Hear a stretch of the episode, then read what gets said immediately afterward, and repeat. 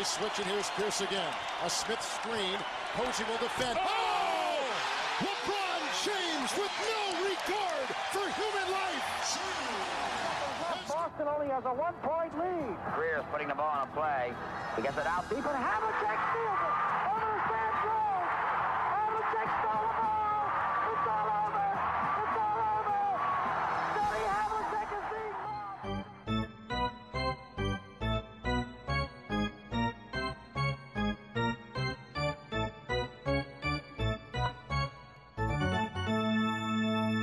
Olá, Quedas? Olá, tudo bem?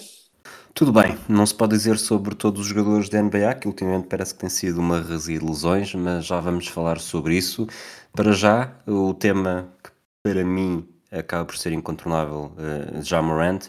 Portanto, a minha pergunta para lançar esta conversa é de LeBron James, um, Greg Oden, qual é que é o teu nível de preocupação com tudo o que se tem passado com o Jamorant? É algum, se bem que pronto. eh, Eu nem, eu nem sei bem como dizer. Eu acho que não é irredimível, até porque há muita especulação sobre o que é que está a motivar este comportamento dele. Eu acho que é prematuro tentar definir que isto é a personalidade dele, que ele é simplesmente assim, até porque ele não era assim quando, entrou na- quando, quando- quando ele entrou na liga. Eh, aliás, eh, muita gente já não se lembra disso. Hoje em dia tendemos a pensar no, no Jamorant como este jogador eh, confiante, agressivo, sempre pronto, com arrogante, mas não, pelo menos ao início, não de uma forma exagerada. Mas a verdade é que ele deu um salto de confiança, principalmente da segunda temporada para a terceira, porque se vimos bem, eu, eu vou falar de médias de pontos para depois falar de uma questão de personalidade, mas o Jamarant tem, tem andado sempre à volta das sete eh, assistências por jogo, sempre foi um jogador consistente nisso, mas ele na primeira época marcou cerca de 18 pontos, na segunda cerca de 19, e depois saltou para 27 e manteve 27 este ano. Ele tornou-se muito, um jogador muito mais agressivo. E porquê é que eu eh, coloco isto nestes moldes? Eh, nestes moldes? Porque uma das grandes coisas que se dizia do Jamarant, quanto nestas primeiras temporadas, era que havia ali o potencial para dar o salto para enorme estrela, mas que uma das coisas que o fazia não dar esse salto era ele ser demasiado generoso e quase demasiado bom colega. E, se, e via-se, era uma coisa que se dizia sobre ele, que ele era um bocadinho, queria quase demasiado estar inserido com os colegas, fazer todos jogarem e não tornar o jogo sobre ele. E uma das coisas que dizia de Jamarant era boa pessoa, super simpático, bom colega de balneário. E eu não estou a dizer que ele tenha deixado de o ser em relação aos colegas, mas houve claramente um salto, houve uma espécie de mudança de chip de confiança. E o meu medo é até que ponto, onde é que houve nesta mudança de chip para vou ser uma estrela, isto é tudo meu, vou deixar de ter medo de assumir o jogo como eu sou, para arrogância, para este nível de arrogância que leva a problemas. De alguma forma, tudo o que, o que disseste e o que estavas a descrever dele como jogador pode ser aquilo que, que o está, vamos dizer, danificar como, como pessoa na sua vida fora do campo, porque está a manter companhias. Eu acho que era o Chris Vernon que dizia nos últimos episódios do, do Mismatch que quão mais uh, dás nas vistas, quão mais famoso és, também o teu círculo de confiança tem de ser cada vez mais pequeno, porque há cada vez mais gente a tentar aproveitar-se. E, e, de facto, se há problemas de, de, comportamento que são inerentes e que podem ser apenas imputados ao próprio Jamarant, também não podemos aqui estar a, a dissociar as duas coisas de que as companhias também podem não ser as melhores, tanto que há amigos dele que já foram banidos do, do pavilhão devido ao, ao comportamento. Portanto, eh, achas que aqui é o, é o, ser demasiado bom amigo daqueles que sempre estiveram com ele, falo manter as más companhias, mesmo que isso esteja a prejudicar? Eu acho que sim, acho que é possível e acho também que uh, não que ele não fosse, obviamente, já mesmo quando era apenas uh, um jogador com potencial, mas um jogador da NBA, ele já estava num patamar acima a nível de estatuto dos seus amigos. Mas com o aumento de estatuto também se calhar aumenta uh, a falta de coragem de alguém no grupo de amigos dizer, tipo, pronto, insurgir-se contra certas uh, coisas. Mas eu acho também que pode ser simplesmente há um aumento de celebridade, um aumento de estatuto, vem mais festas, mais, é tudo mais. E nem todos sabem lidar com esse mais. Uh, e pronto, e, e no caso do Jamarant, já na, nos playoffs, na época passada, ele teve um incidente que pronto, passou levemente ao lado de tudo. E eu acho que a própria Liga, uh, como foi relativamente indireto, quase que quis. Vamos tentar ignorar isto, porque o Jamarant é uma das caras da Liga, e vamos não comentar o facto de ele, numa conversa com um heckler, com um fã que disse mal dele no Twitter, uh, fez um comentário meio crítico sobre Hollow Point, que pode ser lido uh, como uma ameaça de levas um tiro. Hollow Points é um tipo de bala.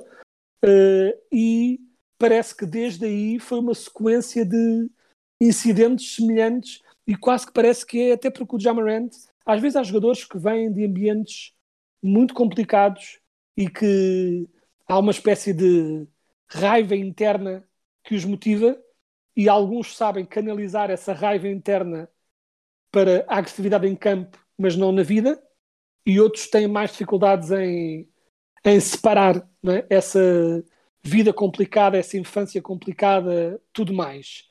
Um, no caso do Jamarant, tanto quanto se sabe, não foi necessariamente assim. Ele cresceu num ambiente razoavelmente bom, claro que e fica, deve ser logo dito, sendo jogador, sendo negro na América, uh, raramente tens uma vida completamente livre de, de problemas, mesmo quando vens de, de, uma situação económica mais estável, mas comparativamente ele vinha de uma situação económica mais estável, um casamento estável, com pai presente, mãe presente, ou seja, não dá a ideia de que houvesse essa base de miséria e problemas e, e violência uh, na vida Portanto, no caso dele, parece que foi mais. Mas pronto, uh, acho que é mesmo uma questão de. Mais uma vez, especulando por completo. Eu não sei se lhe aconteceu algum evento traumático na vida que motiva isto, mas a ideia que dá é que é mesmo uma incapacidade uh, de lidar com este ego inchado de ter tornado uma estrela, um bocado como uma espécie de versão diferente de pessoas que tinham vidas perfeitamente normais, depois ganham lotaria e passado alguns anos estão na miséria a pedir dinheiro na rua.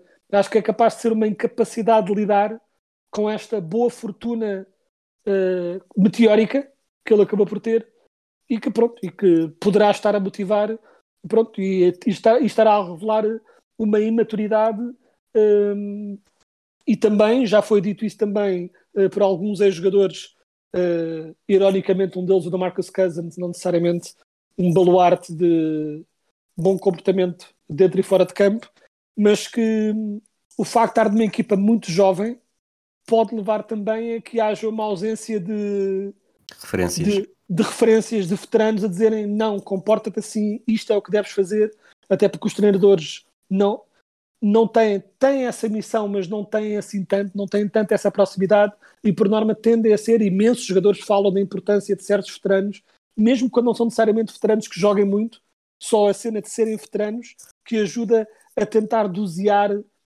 manteres essa confiança, mas não descambar para descontrolo.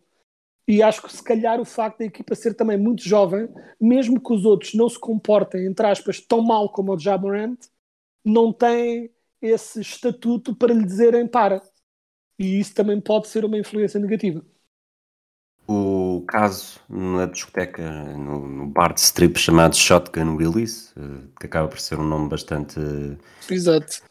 Bastante irónico, acabou por não, por não ser eh, seguido pela polícia porque entendeu que não havia nada para, para acusar o jogador. No, entanto, uh, foi um caso com uma arma, não é o primeiro, como tu disseste. Também já teve um, uma altercação com uma pessoa, um homem de 17 anos, um rapaz de 17 anos, chamamos um adolescente de 17 anos, uh, durante um jogo, uh, vamos dizer, na rua. Achas que, lá está, são muitas coisas e, e acho que temos estado aqui à volta do, da maturidade emocional.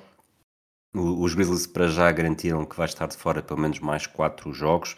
Uh, o que é que achas da forma como os Grizzlies estão, uh, da postura que estão a adotar em relação a este caso? E se de facto um acompanhamento uh, psicológico mais próximo poderá ajudar a que estes, estes momentos em que perde a cabeça e talvez sempre demasiado com a mão demasiado perto do gatilho, literalmente, poderá, poderá ajudar a que Jamarant ultrapasse esta fase e, e volta a concentrar-se naquilo que, que mais importa e daquilo que os fãs se habituaram a ver nele.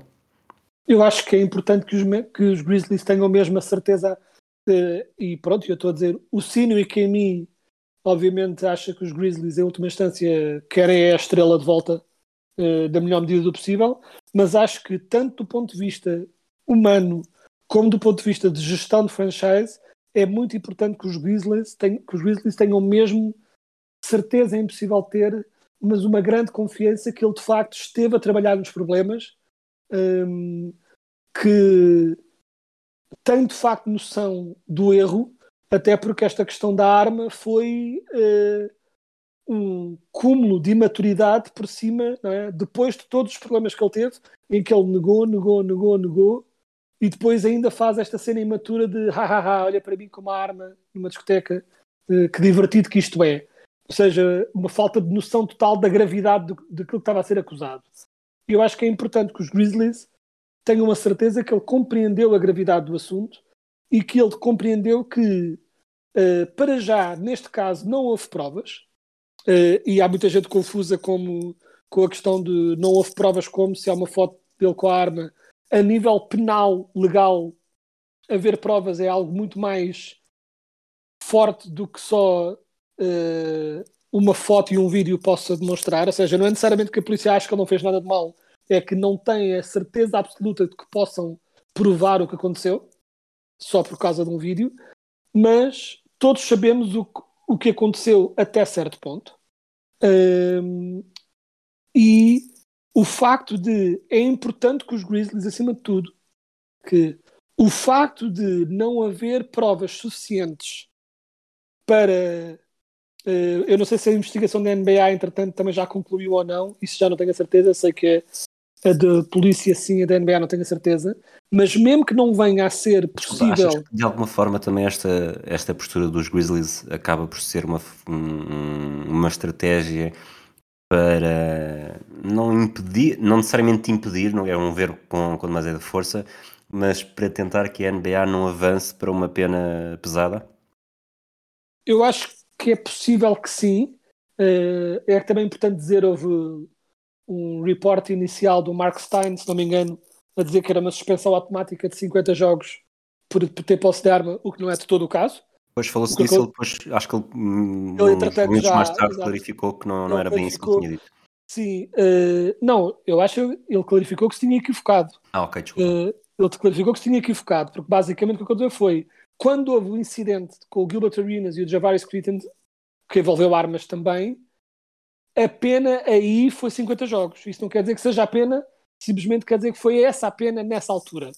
E o incidente do Gilbert Arenas e do Javaris Critton foi muito mais direto, muito mais provado, muito mais fácil de punir, ou seja, com muito mais provas do que aconteceu. Um cacifo Eu... balneário da própria equipa, não é? O... Ora, aí está. Aí está, era... não está ocorrendo do que passou. Exato. E depois, basicamente, havia uma arma no cacifo que não podiam ter, e depois uh, penso que foi o Gilbert Arena, já não me lembro se foi o Javaris que tirou a arma, se foi o Gilbert que tirou a arma, mas o dois tirou a arma e pôs à frente dele em tom de ameaça. Foi todo um problema com uma arma. Uh, e foi muito mal, e eles foram punidos e bem. Eu acho que, eu não acho que o, que o Jamarant, mesmo que venha a ser provado que tinha uma posse de arma, uh, que venha a ter a mesma pena, até porque ele não ameaçou ninguém com essa arma, simplesmente tinha posse da mesma. Mas se a NBA avaliar que, estava com posse de arma, isso é completamente proibido e alguma punição virá daí ou deverá vir daí.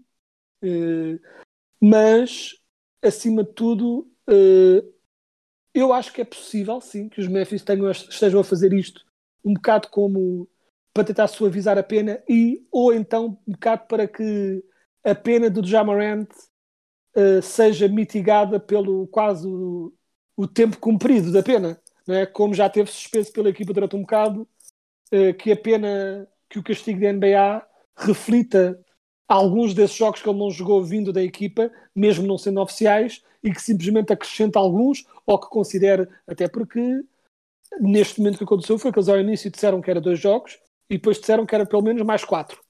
Não sabemos ainda se a seguir esses quatro viram outros, porque tudo dependerá, em teoria, da evolução não é? e do arrependimento e do comportamento, até porque há duas coisas uh, a nível desta pena do Jamarant e desta vamos assumir que Memphis estão a ser genuínos e que a preocupação deles é mesmo que o Jamarant esteja em condições de voltar a jogar certo? Que não é cínico, que não é performativo, que é genuíno. Vamos assumir que é genuíno. Há uma de três coisas que pode estar a acontecer aqui, uh, todas já especuladas. Um, ele está simplesmente a ser imaturo e só tem de mostrar algum arrependimento, de prometer que não volta a fazer e volta a jogar. Dois, está mesmo com problemas uh, mentais de algum modo que o estão a fazer descontrolar-se. E se for esse o caso, há um acompanhamento terapêutico que tem de ser feito, que não é só apenas peço desculpa, cometi um erro, posso voltar a jogar, e é mesmo uma terapêutica que tem de ser feita para ele resolver esses problemas. Dois. E três, alguma outra coisa. Uh, Chegou-se a especular de uh, potenciais problemas de alcoolismo, coisa assim, ou seja, algo extra, algo mais físico que esteja a acontecer com ele, que não seja só mental health. E se for esse o caso, também tem de ser. Uh, ou seja, tem de ser levado até ao fim. Eu inclinar-me, especulando totalmente, todos aqui estamos a especular, que é mais uma questão de imaturidade levada ao extremo, uh, mas deve ser levada a sério até para que não volte a acontecer, porque o pior que pode acontecer nesta altura, e francamente foi o que aconteceu durante muito tempo, embora com incidentes consideravelmente menos graves, uh, com o Kyrie, que é deixa-se passar, deixa-se passar, deixa-se passar, e ao fim de algum tempo o jogador acha-se impune e nunca se vai arrepender de nada, tal como o Kyrie, mesmo recentemente com a questão do antissemitismo, a ideia que dá claramente é que não se arrependeu de coisa nenhuma, simplesmente fez o necessário para poder voltar a jogar, e é importante que já tenha mesmo um momento de reflexão e compreenda o que fez mal, porque é muito importante que ele não volte a campo e depois não vá tipo tem um bom jogo e celebra com tipo o festejo de pistoleiro, não é? Tipo assim, a disparar armas no ar, tipo no, no coisa que em muitos contextos é um festejo perfeitamente uh, banal e aceitável, mas é importante que ele não volte a jogar e que não ache isso divertido, se me faça entender. Exato, claro. é? Tipo, que não veja tipo, ah, estou a brincar com a minha situação. Não, é importante que ele não volte a brincar com esta situação, é importante que ele compreenda a gravidade do que aconteceu, a gravidade do que podia acontecer, e mais do que isso, que é a confirmar-se que ele de facto anda, uh, entre aspas, brincar com armas à maluca, não acontecer algo pior ainda. Não só a ele, como também houve um jogador. Uh, Plaxico Burris. O Plaxico Burris que pronto, abordou, penso que no Twitter ou num comentário qualquer, já não lembro bem, num programa, já não tenho a certeza de como é que ele o abordou uh, da interação, só sei que ele teve esse comentário a dizer se não aprendes com mais ninguém, aprende comigo. Uh, na estupidez que pode ser uma coisa destas, tipo, aprende, aprende com a lição. O jogador dos Giants que venceu o Super Bowl em 2008 contra, contra os Patriots, que depois, acho que foi numa discoteca também, uh, deu um tiro na própria perna. Exato, e prejudicou a carreira à custa de uma parvoíce dessas. Uh, e é importante, ou seja, um, que não lhe aconteça uma coisa desse género, uma lesão motivada de estar a achar que é divertido brincar com armas, ou, mais grave ainda, que é um, quando, quando estás numa, numa, quando estás rodeado de uma cultura de agressividade e juntas armas a essa cultura de agressividade, uh, o que num dia foi andar à porrada com um puto de 7 anos, num dia depois pode ser algo pior ainda. E que lhe destrói não só a carreira, mas mais importante a vida não só a vida de alguém a que ele pode pronto, magoar-se, não mesmo matar com uma brincadeira destas, porque é importante compreender que uh, um cêntimo ao lado e é a diferença entre, não entre alguém não conseguir mais andar, ou um cêntimo, uh, um, cêntimo, um centímetro, um, e não teres muito jeito para pegar na arma, uh, acertas na, na cabeça de alguém e esse alguém morreu. ou tentas mesmo matar de propósito porque não tens porque perdeste o juízo por completo. Ou seja, eu não acho que, que isto vai acontecer a John Morant, é que fique bem claro. Eu não acho que esteja nesse nível, mas é importante que seja, enquanto ele tem uh, 22 ou 23 anos, como tem agora, é importante que a lição seja aprendida agora para que não venha a não ser aprendida no futuro, como ainda por cima, uh, num pequeno momento de timing triste, como o que aconteceu recentemente também com a notícia com o Sean Camp, que eu não sei se apanhaste, uh, que foi uh, ou hoje ou ontem, uh, recentemente, está a ser indiciado por suspeita de envolvimento num tiroteio drive-by num carro. Ou seja, uma coisa de, motivada por gangues, potencialmente.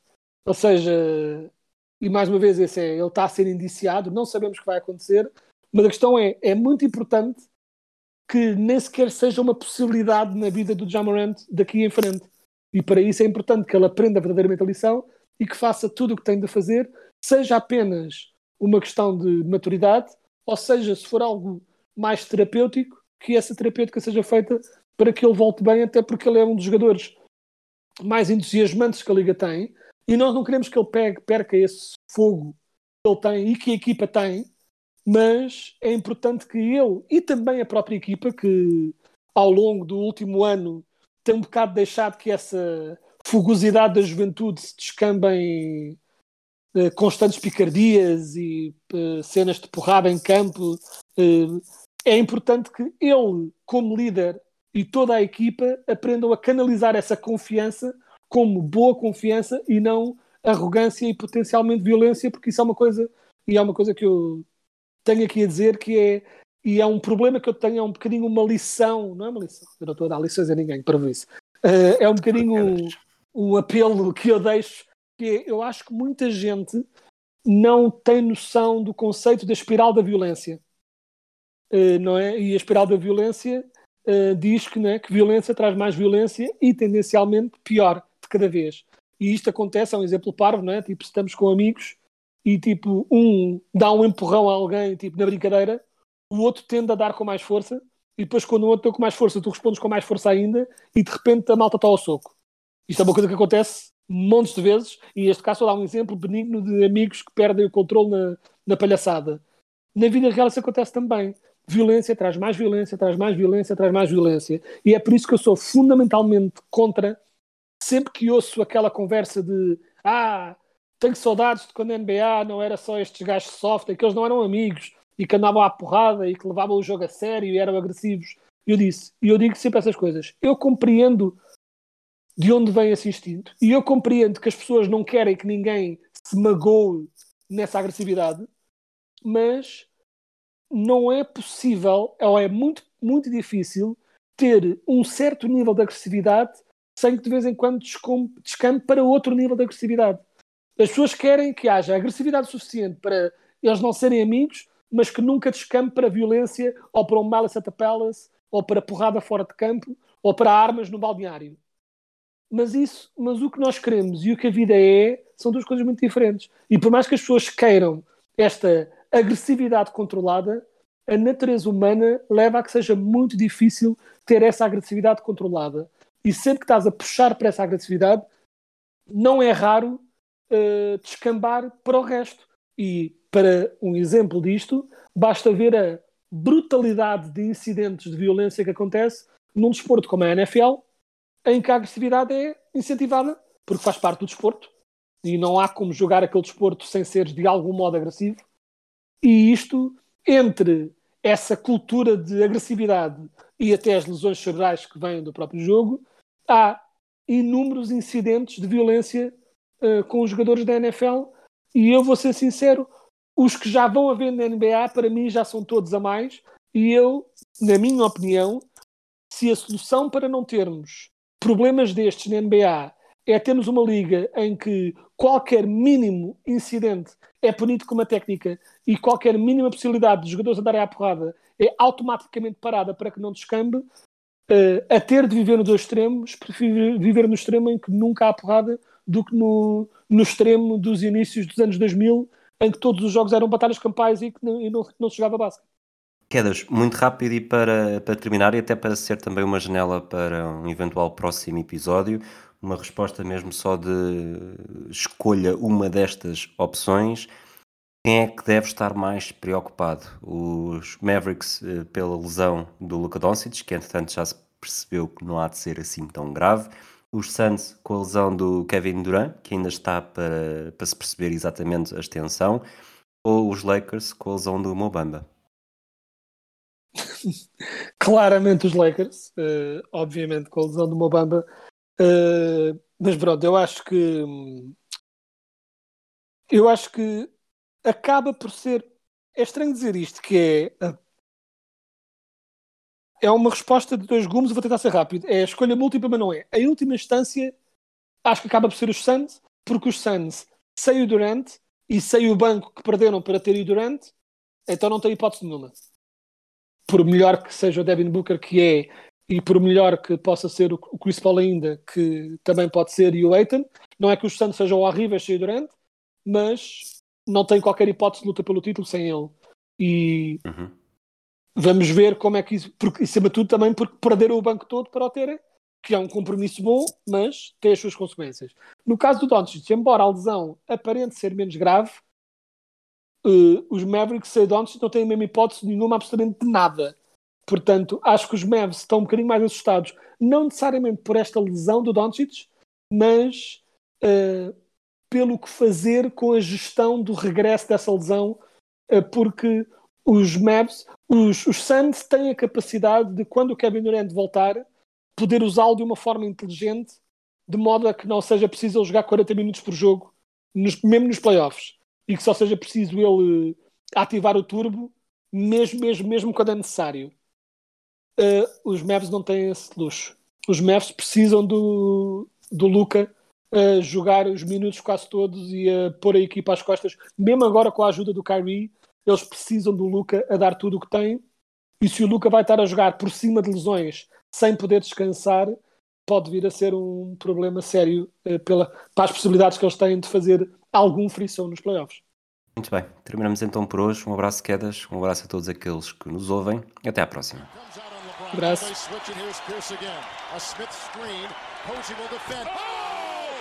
LeBron James with no regard for human life. Boston only has a one-point lead. Greer's putting the ball on a play. He gets it out deep, and Havlicek steals it.